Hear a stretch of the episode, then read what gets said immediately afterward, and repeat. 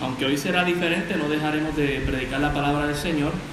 Apocalipsis 19, el tema que hemos estado cubriendo en esta serie, la revelación de Jesucristo para sus siervos. La revelación de Jesucristo para sus siervos. Y el título, Alabar a nuestro Dios todos sus siervos. Si puede estar conmigo de pie, estaremos en Apocalipsis 19, del 1 al 10. Este es el texto que nos toca. Ya hemos cubierto Apocalipsis 17, Apocalipsis 18 y hoy estamos en el 19 del verso 1 al 10. Leeremos de manera alterna este, en esta mañana. El título, Alabar a Dios todos sus siervos.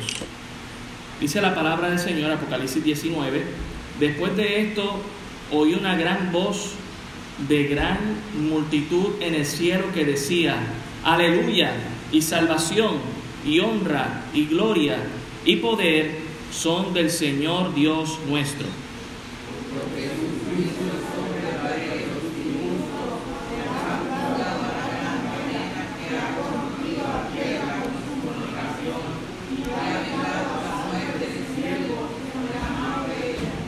Otra vez dijeron, aleluya, y el humo de ella sube por los siglos de los siglos.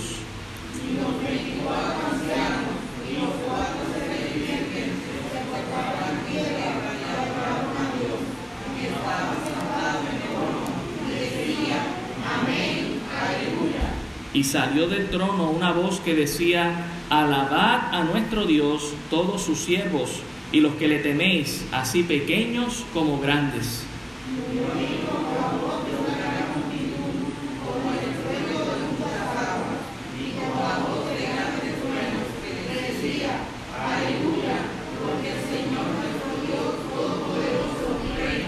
Gocémonos y alegrémonos y démosle gloria, porque han llegado las bodas del Cordero y su esposa se ha preparado.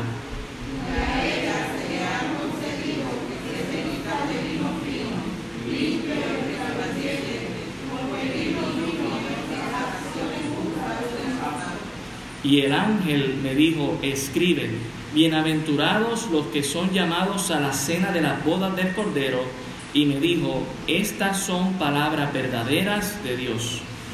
Yo me postré a sus pies para adorarle y él me dijo, mira, no lo hagas, yo soy consiervo tuyo y de tus hermanos que retienen el testimonio de Jesús. Adora a Dios, porque el testimonio de Jesús es el espíritu de la profecía. Señor, llegamos a este pasaje de tu palabra pidiendo que en esta mañana tu palabra nos proyecte en nuestro futuro, en el cielo, adorando y glorificando tu nombre, Señor, porque tú eres justo, porque tú has sido misericordioso, porque tú nos has salvado, Señor, y eres digno de toda gloria y honor. Y rogamos que nuestra adoración a ti en esta mañana siga, Señor, y aún llegue hasta la eternidad cuando estemos en tu presencia. En el nombre de Jesús. Amén. Pueden tomar asiento, hermanos. Hoy veremos el prólogo o la antesala a la guerra del Armagedón, donde Cristo impondrá su reino milenial sobre este mundo, haciendo justicia y trayendo la paz verdadera y duradera. Este mundo ha buscado la paz por muchas vías, pero la paz sin Dios no es posible, es solo temporal, es solo pasajera. Quien la va a establecer y durará por la eternidad será nuestro Señor Jesucristo. Y precisamente hoy quiero que por fe nos podamos proyectar, como dice el apóstol Pablo allá en Efesios 2, en Efesios 1, el versículo 3, en los lugares celestiales, alabando y adorando a Dios. Si usted se dio cuenta, la palabra aleluya aparece en cuatro ocasiones en este texto y ahorita, ¿verdad?, hablaremos de ella. Así que hoy va a ser un poco diferente, pero no dejaremos de presentar la palabra y adorar al Señor. Mire el verso 1. Dice, después de esto. ¿Sabe cuántas veces ha aparecido hasta este punto en Apocalipsis la palabra después? esta es la decimotercera vez que aparece la palabra después en el libro de Apocalipsis. Significa que el libro de Apocalipsis es un libro cronológico. Eh, la palabra después indica que había algo antes que estaba sucediendo y sabemos, ¿verdad?, que en contexto bíblico lo más reciente que hemos cubierto fue la sentencia contra la Gran Babilonia, la religiosa en el capítulo 17 y la comercial en el capítulo 18, esta ciudad, este imperio que el anticristo va a montar y que durará por un tiempo muy corto y el Señor va a destruir. Y eso fue lo que vimos en la semana pasada. Así que después de esto nos indica que el libro de Apocalipsis es uno cronológico. Y aún quedan tres después. Así que nos seguirá indicando cronología en el libro. Todos los atributos, hermanos, son mencionados, ¿verdad? Los que, son mencionados son dignos de nuestro gran Dios y Salvador Jesucristo. Mire el verso 1, dice, después de esto oí una gran voz de gran multitud en el cielo. Esta multitud, hermano, está compuesta por los salvos y los santos de todas las generaciones, por la iglesia que fue arrebatada, por los millones y millares de ángeles que están en el cielo, por los cuatro seres vivientes, por los 24 ancianos que están postrados delante de la presencia del Señor. Es una multitud que decía, aleluya, salvación y honra y gloria y el poder que son del Señor Dios nuestro. Alabamos a Dios porque Dios es nuestro Dios. Él le ha placido ser nuestro Dios. ¿Sabía usted que si Dios hubiese querido, no nos hubiese creado, no hubiésemos existido, no hubiese Él tenido misericordia de nosotros y Él estaría bien? Justamente. Pero por su gracia, por su amor, por su misericordia, Él ha permitido que existamos y Él nos ha redimido, nos ha salvado. Y no solamente eso, hermanos, nos ha dado propósito aquí en la tierra y nos ha dado esperanza para el futuro que nos espera. Por eso en esta mañana quiero que alabemos a Dios. Y aquí hay el primer aleluya para alabar a Dios. Si podemos estar todos de pie, vamos a cantar el himno 544 en referencia a la venida de nuestro Señor Jesucristo. Himno 544. Y vamos a adorar al Señor en esta mañana. Ah, ok, está, ah, si no, si no, está 544, 544. Si lo pueden buscar en los himnarios o si usted tiene su teléfono inteligente y está ahí, eh, celebremos. Puede buscarlo marcando el 544 y lo va a tener ahí. Voy a poner la musiquita de fondo para que lo pueda escuchar y cantamos y alabamos a Dios. Hermanas, aquí hay un himnario y aquí hay otro también, hay varios disponibles. Así que vamos a alabar a Dios.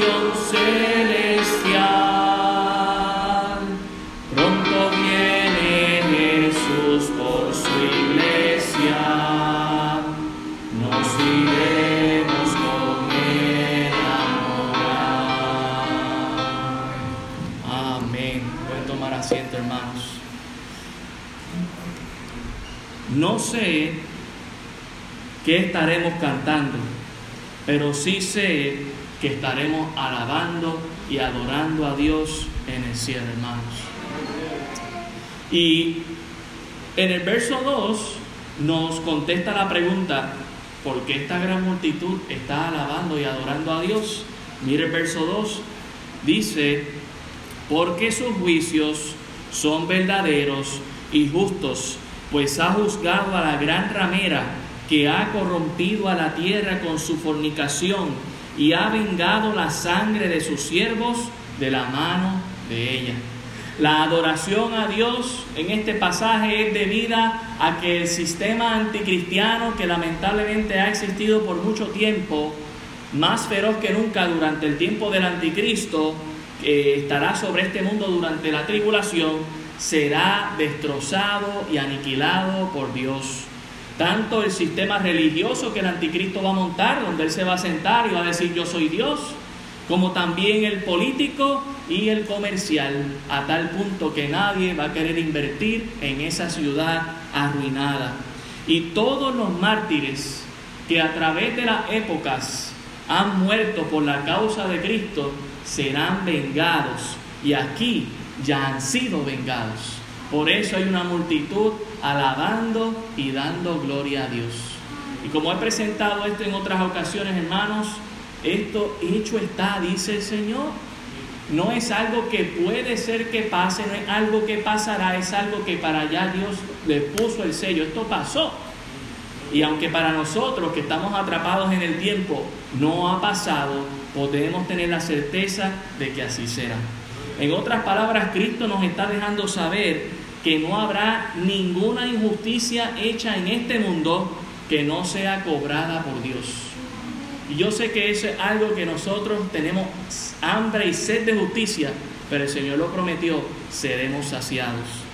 Al ser humano y su sistema judicial, lamentablemente le falta mucha justicia por realizar, pero nuestro Dios no se quedará sin justicia por dar. Mire el versículo 3. Otra vez dijeron, aleluya. Y quiero detenerme aquí, porque la palabra aleluya es una palabra compuesta. Aleluya significa alabar o adorar.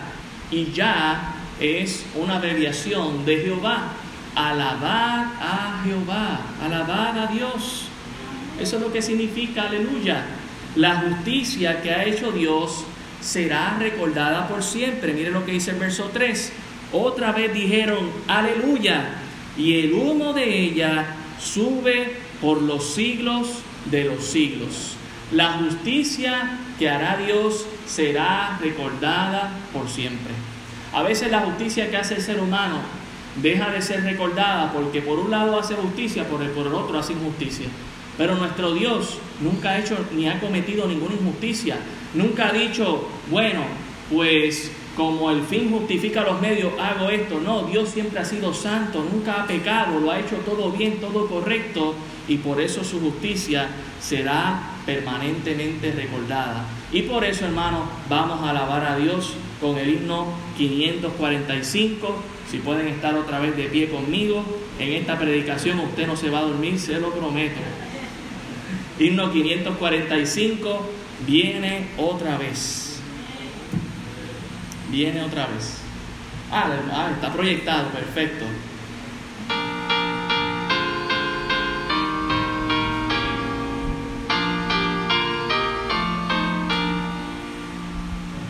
Notas alegres cantar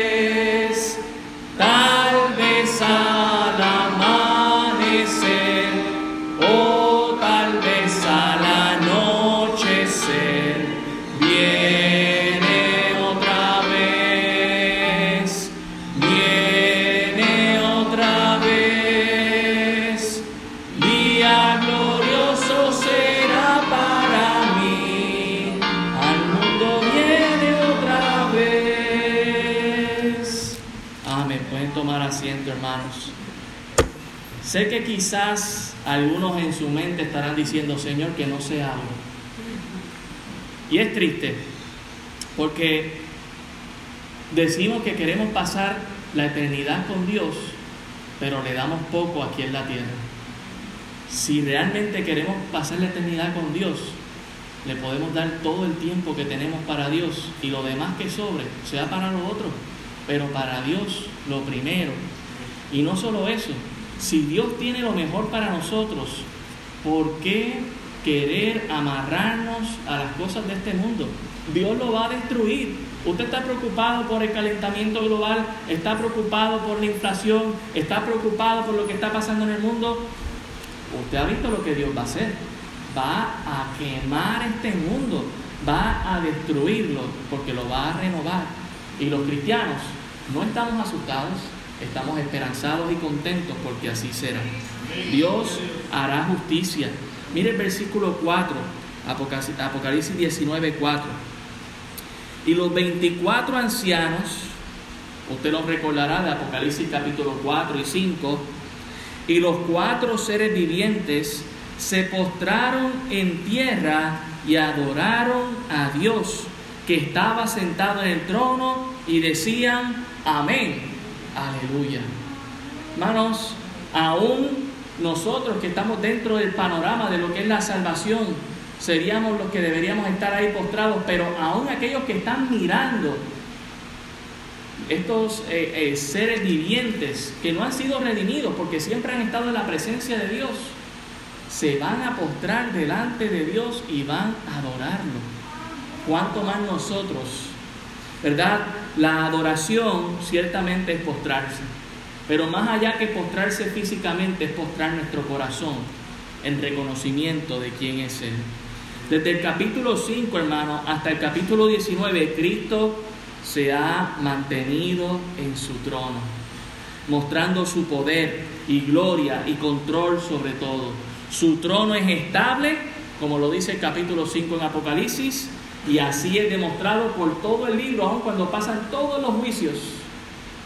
Es más, Cristo no está en el panorama en el capítulo 4 y cuando llega el capítulo 5 y se sienta en el medio del trono, si usted recuerda eso, y es adorado y reverenciado como Dios, no mueve un pelo de ahí, sino que está ahí estable, pasando juicio, mostrando que está en control, porque Él es soberano. Y Él es adorado como Dios, porque Él es Dios. Por eso en esta mañana quiero que también volvamos otra vez. En cada aleluya vamos a cantar. Aleluya, vamos a alabar al Señor. Pero antes de seguir con, el cántico, mire el versículo 5, dice, y salió del trono una voz que decía, alabad a nuestro Dios todos sus siervos y los que le tenéis, así pequeños como grandes. Al final del día, hermano, todos estamos aquí para adorar y glorificar al Señor. Por eso reconocemos que la persona más importante en esta iglesia es nuestro Señor Jesucristo. Y Él es el Salvador, Él es el Mesías, Él es el Rey de Reyes, el Señor de Señores, Él es el vengador, el Cordero, el León de la tribu de Judá, el único y gran Dios. Y todos nos humillamos ante su presencia en reconocimiento y alabanza por lo que Él ha hecho en nuestra vida, por lo que Él está haciendo y por lo que Él hará. Por esta gran verdad, alabemos a Dios con el himno 546. 546. Un día Cristo volverá. Himno 546. Si podemos estar en pie, himno 546. Un día Cristo volverá.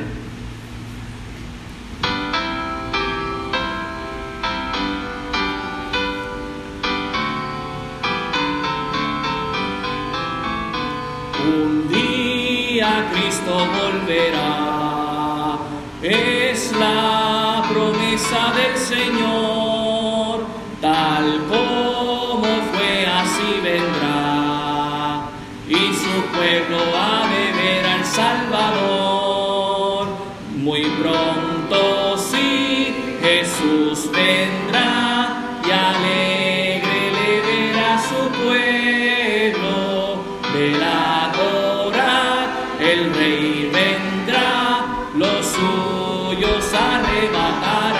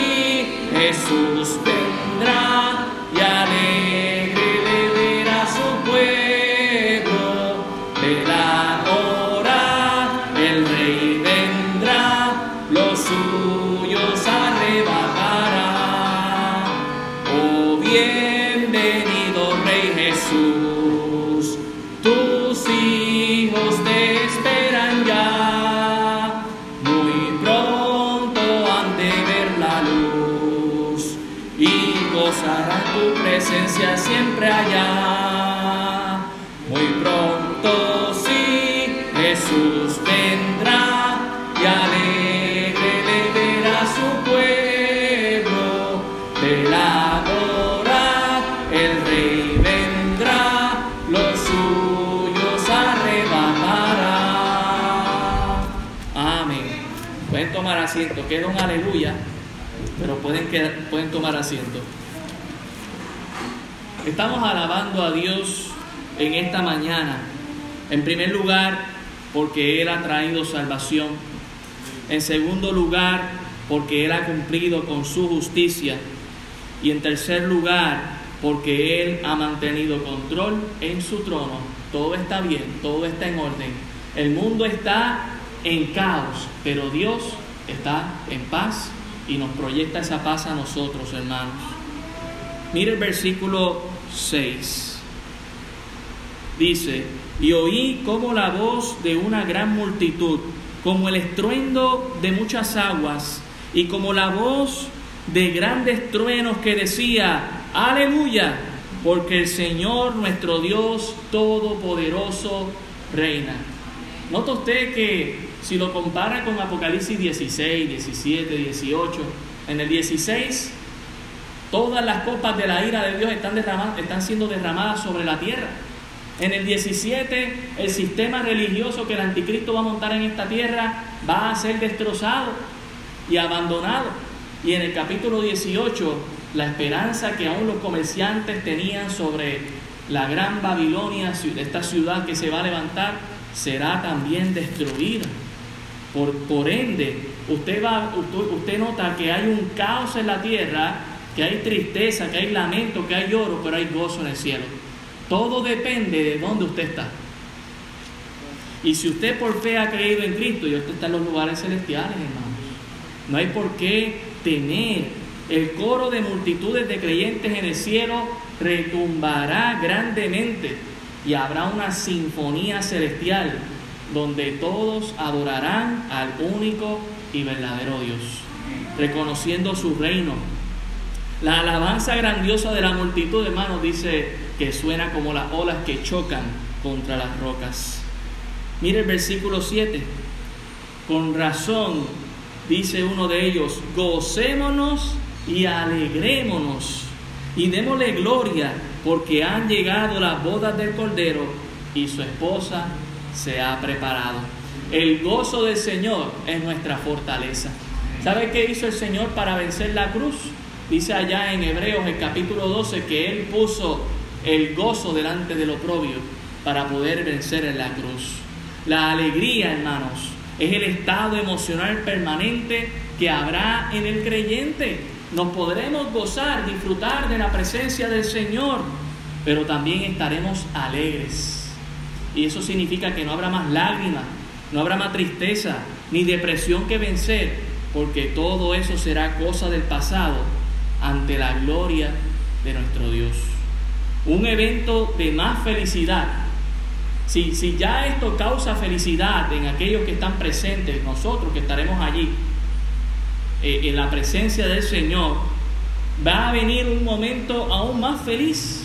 Es decir, que usted lo puede comparar. En el mundo van de sufrimiento en más sufrimiento, negando a Dios, no queriendo arrepentirse, aún blasfemando de Él. Pero nosotros que hemos reconocido a Dios como nuestro gran Dios y Salvador, iremos de gozo en gozo y de felicidad en felicidad y no va a acabar. Usted va a Disney y disfrutó tres días, pero al que vamos con Dios, no se va a acabar, hermanos. No se va a acabar. El mundo en el planeta Tierra que ha querido la alegría pasajera que ofrece el pecado y el placer ilícito, solo les ha traído tristeza como consecuencia de ello. Cristo ahora en la presencia de Dios nos muestra su alegría que cada vez será mayor. Hermanos, en la eternidad el gozo cada vez va a ser más grande cada vez va a ser mejor, será acumulativo. A veces no nos gozamos lo suficiente en esta, en esta tierra porque cuando estamos gozando hasta nos viene el pensamiento, puede ser que mañana como que me pase algo. Estamos como que feliz por un tiempo y decimos, a mí me está que me va muy bien, algo puede pasar en estos días. Pero cuando esté en la presencia del Señor, ese pensamiento no va a venir, hermano. Usted va a estar gozando más y más. La felicidad será el mejor Mejor aún que el cuento de hadas, que es pasajero y que, que es ficticio, porque esta sí es una historia real. Las bodas del Cordero serán celebradas. Y note que está en plural, ¿verdad? Dice ahí en el verso 8, las bodas, no la boda. Y ciertamente, ¿verdad? en el hebreo y las bodas de Medio Oriente tenían varios procesos a celebrarse. Algunas de estas bodas se celebraban desde que estos muchachos nacían, porque los papás arreglaban los matrimonios. Y yo sé que en Occidente estamos en completo desacuerdo en que nuestros padres arreglen nuestro matrimonio, pero a los solteros les digo en esta mañana, deja que sea Dios quien arregle tu matrimonio. Y escucha a la voz de tus padres cuando dice, no te conviene, deja que sea Dios quien arregle tu matrimonio. Yo sé que estamos en contra de eso, pero la realidad es que cuando Dios arregla tu matrimonio, recuerda que vas a tener a Dios por suegro y también a Dios por papá. Y el suegro de ella también va a ser Dios. Las bodas del Cordero, hermanos, se celebraban desde un principio arreglando el matrimonio entre dos jóvenes y ya luego eh, el novio iba y certificaba con los papás, tomando la mano, como diríamos nosotros, ¿verdad? Y luego entonces se celebraban unas prefiestas que comenzaban con los invitados que empezaban a llegar hasta que llegaba el novio. Déjeme decirle algo. En Occidente, ¿verdad? aquí nosotros, en América, en Puerto Rico, estamos acostumbrados a que la novia es el centro de atención. Y así es nuestra cultura y así lo celebramos y muy bien. Pero en Oriente y aquí en la historia bíblica, el novio Cristo es el centro de atención y a Él es quien estamos esperando. En Mateo 25, las vírgenes, ¿a quién estaban esperando? No era la novia, era el novio para llegar a donde la novia. Ciertamente, hermano, nosotros estamos esperando al novio, que es nuestro Señor Jesucristo. Hermanos, gocémonos y alegrémonos desde ya, porque estamos en un matrimonio sellado con Dios y solamente falta que Él venga a buscarnos. Vamos a cantar y alabar a Dios con el himno 558. Va a ser el último de esta mañana. 558 y termino la predicación.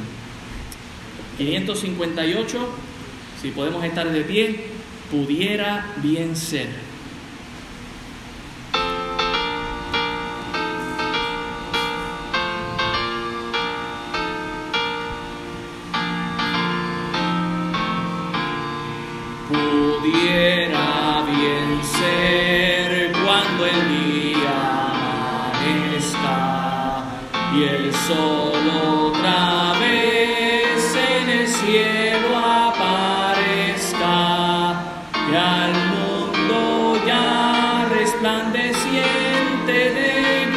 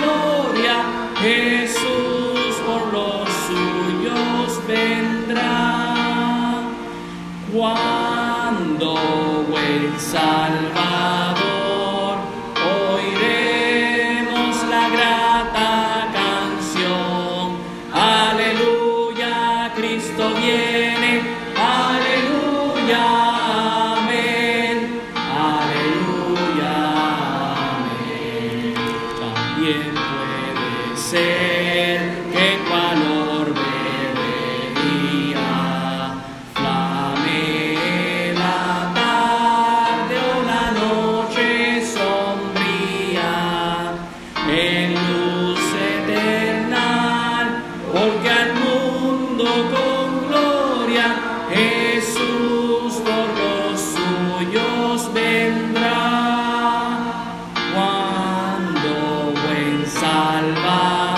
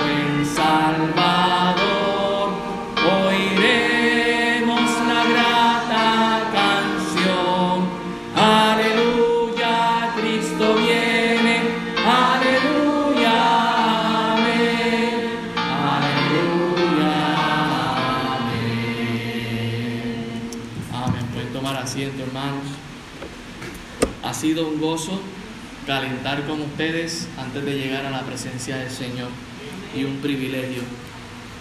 Termino con el texto, versículo 8 al 10, versículo 8. Y a ella, es decir, a la novia, se le ha concedido que se vista de lino fino, limpio y resplandeciente, porque el lino fino es las acciones justas de los santos. Es cierto que nosotros los creyentes no vamos a ser salvos por nuestras obras, sino por la obra que hizo Cristo en la cruz del Calvario. Esa es la que nos salva. Pero sabemos que hemos sido creados para buenas obras y Dios dice aquí que nos va a vestir de acuerdo, conforme a esas justas obras. No se preocupe, el Señor las va a perfeccionar. Dios tiene obras para ti mientras estás aquí en la tierra. ¿Qué estás haciendo para Cristo? ¿Qué estamos haciendo para el Señor? Él viene pronto. Y, ciertamente eh, esto es un regocijo lo que estamos viendo aquí. Y queremos que todos podamos ser parte de ello. Pero si no estamos sirviendo al Señor, lo que va a pasar es que nos vamos a quedar en vergüenza, hermanos. Usted recordará, y vuelvo a, a recordarlo, lo hice la semana pasada, Apocalipsis 3, cuando Dios le habla a la iglesia de la Odisea, lo que pensaba de ella misma era, yo estoy bien, pero lo que pensaba Dios, Dios le dijo, tú eres pobre, desventurada y estás ciega. No es lo que pensemos de nosotros, es lo que Dios piensa de nosotros. Y es hora de pararnos en el espejo de la palabra de Dios y dejar que Dios mire, nos diga qué es aquello a lo que tenemos que ponernos a cuenta para disfrutar de este momento. Mire, la novia aquí, estamos claros que es la iglesia. En Efesios 5:25 lo hace bastante claro, es un, ah, es un pasaje que siempre usamos cuando estamos hablando con los matrimonios.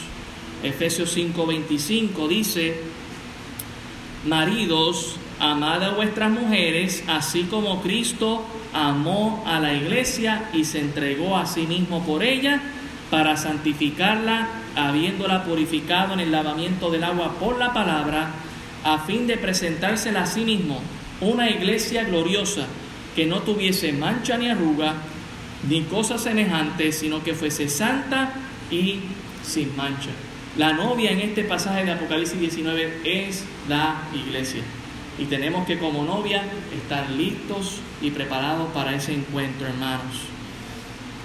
Verso 8 nos muestra que las acciones de los justos demuestran que las personas estaban preparadas estaban sirviendo al Señor. ¿Cómo te gustaría que Dios nos arrebate, nos lleve a su presencia? ¿Te gustaría que te coja cometiendo pecado? ¿O te gustaría que te tome alabando y adorando al Señor? Sirviendo al hermano, a la hermana, cantándole a Dios. Verso 9 dice de Apocalipsis 19, y el ángel me dijo, escribe, Bienaventurados los que son llamados a la cena de las bodas del Cordero. Y me dijo, estas son palabras verdaderas de Dios. Y qué bueno que el ángel nos muestra que no es solo la iglesia los que estarán en la presencia del Señor. Usted recordará que la iglesia es, algo del nuevo pacto.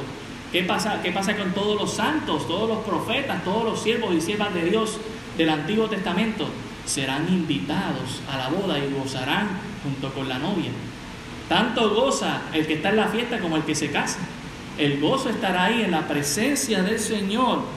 Y esta es la bienaventuranza número cuarta que vemos en este libro.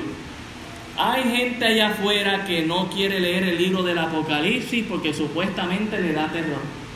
Pero hermano, el creyente que ha creído en Cristo va de bienaventuranza en bienaventuranza. Yo quiero recordarles las bienaventuranzas anteriores. Capítulo 1, así empieza todo. Versículo 3 dice, bienaventurado el que lee y los que oyen las palabras de esta profecía y guardan las cosas en ellas escritas porque el tiempo está cerca. Somos bienaventurados por leer, por escuchar y por guardar esta profecía de la palabra de Dios. Dios nos está bendiciendo, hermanos. También el capítulo 14, verso 13, Apocalipsis 14, 13, dice lo siguiente, oí una voz que desde el cielo me decía, escribe, bienaventurados de aquí en adelante los muertos que mueren en el Señor, sí, dice el Espíritu, descansarán de sus trabajos, porque sus obras con ellos siguen. Un día ya no habrá más nada que hacer, pero ahora hay trabajo que hacer para servir y agradar al Señor. Apocalipsis 16, 15. He aquí yo vengo como ladrón, bienaventurado el que vela. Hermano, este mensaje, todo, Apocalipsis es para la iglesia. Usted recordará que Juan le escribió a siete iglesias dirigidos por el Espíritu Santo. Ah, que eso no es para mí, que yo no voy a estar aquí, yo me voy con Cristo. ¿Qué está diciendo este pasaje? Bienaventurado el que vela y guarda sus ropas para que no ande desnudo y vean su vergüenza. Y ahí llegamos ya entonces a Apocalipsis 19, a la cuarta bienaventuranza en el versículo 9, que son bienaventurados los que son llamados a la cena de la boda del Cordero. Hermano, yo aprendí con otro predicador que comer es la gloria de Dios. ¿Sabe por qué? Porque usted está comiendo algo que Dios creó. Digo, hoy en día yo sé que dan cosas que saben medias plásticas, pero todavía hay cosas que uno puede comer que son creación de Dios. Usted está comiendo de la gloria de Dios. Es tan espiritual leer la Biblia como comer. Ahora, por favor, no piense que entonces pues, ahora voy a comer nada más y no voy a leer la Biblia. Usted necesita una relación con Dios y no solo de pan vivirá el hombre, sino de toda palabra que sale de la boca de Dios, no del panadero. Panadero por excelencia es nuestro Señor Jesucristo. Pero ciertamente, hermanos, si comer aquí es bueno, comer en el cielo será mejor. Si usted se goza de la chuletita, del pollito, del arroz con gandules, del pastel, deje que vaya a comer allá en la presencia del Señor. A veces estamos tan amarrados a lo que el mundo nos quiere ofrecer. Usted recordará el pueblo de Israel. Allá en el desierto recordando los pepinos y el ajo y la cebolla, cuando Dios les estaba dando maná del cielo. Y eso es lo que Dios nos quiere dar, hermanos.